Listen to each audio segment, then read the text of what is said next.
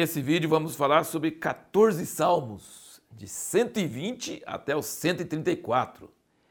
Na nossa igreja em Rubiataba, Goiás, moramos muitos anos lá, uma cidade pequena, acho que tinha 20 mil habitantes. Era o faroeste brasileiro quando nós fomos para lá, em 1967. E na, na igreja lá, as crianças tinham costume de decorar salmos, ou decorar passagens bíblicas. Adorava esses salmos, de 120 até 134, é salmozinho pequenininho, então a tarefa era menor. Tinha salmo de quatro versículos, cinco versículos, oito versículos. Adorava esses versículos. Salmos são muito legais, são bem curtinhos. Mas dentro desses 14 salmos, são bem diferentes um dos outros, mas tem algumas coisas bem semelhantes. Um dos, uma das características é que fala muito sobre o amor por Jerusalém e por Sião. Por exemplo, vamos só pegar, pensar alguns versículos. 122, Salmo 122 é todo sobre isso. Alegrei-me quando me disseram, vamos à casa do Senhor. Nossos pés estão parados dentro das tuas portas, ó Jerusalém. Jerusalém é edificada como cidade compacta, aonde sobe as tribos as tribos do Senhor como testemunho para Israel, a fim de darem graça ao nome do Senhor. Versículo 6. Orai pela paz de Jerusalém, prospere aqueles que te amam. Haja paz dentro dos teus muros e prosperidade dentro dos teus palácios. Por causa dos meus irmãos e amigos direi, haja paz dentro de ti. Por causa da casa do Senhor nosso Deus, buscarei o teu bem. Então esse aqui é um salmo inteiro sobre isso. Nem todos os salmos, desses, desses 14 que nós lemos hoje, estão com isso, mas tem muitos que têm é, muita coisa sobre isso. O 125, 1 e 2, ele fala: Aqueles que confiam no Senhor são como o Monte Sião, que não pode ser abalado, mas permanece para sempre. Como estão os montes ao redor de Jerusalém, assim o Senhor está ao redor do seu povo, desde agora e para sempre. Sempre que eu vou em Israel, a gente vai numa torre de oração que fica no lugar onde ficava Betânia. E tem uma casa de oração do Tom Hess lá e tem uma torre de oração, e você vai em cima da torre, e tem um lugar ao redor que você pode andar, e você vê ao redor de Jerusalém morros na distância, ao redor inteirinho. Eu sempre lembro desse versículo: como estão os montes ao redor de Jerusalém, assim o Senhor está ao redor do seu povo, desde agora e para sempre. Se você não foi para Jerusalém e ainda tiver chance, vai, porque esse amor por Jerusalém que tem nos Salmos, você começa a ter também. Quase todo mundo que vai quer voltar desesperadamente, é impressionante. O 126.1 diz, quando o Senhor trouxe do cativeiro os que voltaram a Sião, éramos como quem estava sonhando. O 128, 5 e 6, de Sião o Senhor te abençoará, verás a prosperidade de Jerusalém por todos os dias da tua vida, e verás os filhos dos teus filhos, a paz seja sobre Israel. 129, 5, sejam envergonhados e repelidos para trás todos que odeiam a Sião. 132, 13, ele fala, porque o Senhor escolheu a Sião, desejou-a para sua habitação, dizendo: Este é o lugar do meu repouso para sempre, aqui habitarei, pois o tenho desejado. 133, 3. Como o orvalho de Hermon que desce sobre os montes de Sião, porque ali o Senhor ordenou a bênção e a vida para sempre. E 134, um salmo curtinho, quase igual ao 117, bem curtinho. Eis aqui, bendizei ao Senhor, todos vós servos do Senhor, que de noite assistis na casa do Senhor. Ergui as mãos para o santuário e bendizei ao Senhor. Desde Sião te abençoe o Senhor que fez os céus e a terra.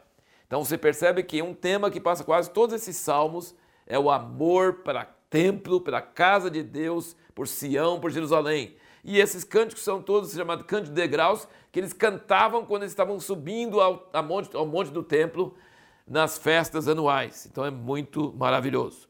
Outro assunto que você vê aqui nesses, nesses, salmos, nesses salmos todos é que o Senhor fez os céus e a terra, e somente o socorro dele pode nos ajudar. Mesmo que não merecemos, ele nos perdoa e nos abençoa e nos guarda. Então, muito famoso aqui, 121, eleva os meus olhos para os montes, de onde me vem o socorro? Aí todo mundo fica pensando, eleva meus olhos para o monte, né? É de lá que vem o socorro. Não, você eleva os olhos para o monte, mas do monte não vem o socorro. Meu socorro vem do Senhor, que fez os céus e a terra. 123, 1, ele diz: A ti levanto os meus olhos, ó tu que estás entronizado nos céus. 124, 8, o nosso socorro está no nome do Senhor que fez os céus e a terra. Está vendo? Como é uma ênfase. 127, 1, se o Senhor não edificar a casa, em vão trabalham os que a edificam. Se o Senhor não guardar a cidade, em vão vigia a sentinela. O Senhor fez os céus e a terra. Se ele não te socorrer, ninguém pode. Só ele pode nos socorrer. E o 130, de 1 a 4, diz: Das profundezas clamo a ti, ó Senhor. Senhor, escuta minha voz. Tenha os teus ouvidos atentos à voz das minhas súplicas. Se tu, Senhor, observares as iniquidades, Senhor, quem subsistirá? Mas contigo está o perdão. Então, clamar ao Senhor que fez os céus e a terra é algo que realmente nos abençoa.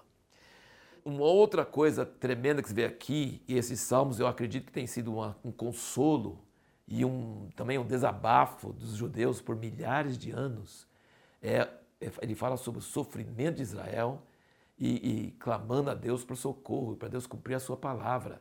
O antissemitismo, o ódio aos judeus tem durado milênios, milênios. Então esses salmos sempre são atuais. Eu vou só ler alguns trechos, por exemplo, do 123. A ti levanto os meus olhos ao tu que estás entronizado nos céus. Eis que assim como os olhos dos servos atentam para a mão do seu senhor e os olhos da serva para a mão de sua senhora, assim os nossos olhos atentam para o Senhor nosso Deus, até que ele se compadeça de nós. Compadece-te de nós, ó Senhor, compadece-te de nós, pois estamos sobre modo fartos de desprezo. Tem havido épocas que os judeus têm sido mortos e perseguidos, queimados suas casas, estuprados suas mulheres, mortos seus filhos, queimados suas sinagogas. Tem tido tudo isso, mas quando não tem isso, eles são desprezados, opróbrio, os judeus, aquele povo diferente, aquele povo estranho. Então, sempre que eles leem isso, sempre que eles cantam isso, Compadece de nós, ó Senhor, compadece de nós, pois estamos sobre modo fartos de desprezo.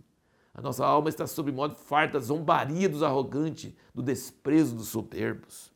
O 124 fala assim: Não fora o Senhor que esteve ao nosso lado quando os homens se levantaram contra nós, ele nos teriam tragado vivos quando a sua ira se acendeu contra nós. As águas nos teriam submergido, a torrente teria passado sobre nós. Sim, as águas impetuosas teriam passado sobre nós. Bendito seja o Senhor que não nos entregou como presa aos dentes deles. Escapamos como um pássaro do laço dos passarinheiros. O laço quebrou-se e nós escapamos. Tem havido muitos livramentos, mas bem na última hora para os judeus. Coisa tremenda.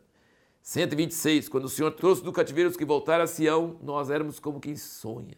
Então a nossa boca se encheu de riso. Nossa língua de cântico, então se dizia entre as ações grandes coisas fez o Senhor por eles. Sim, grandes coisas fez o Senhor por nós, por isso estamos alegres.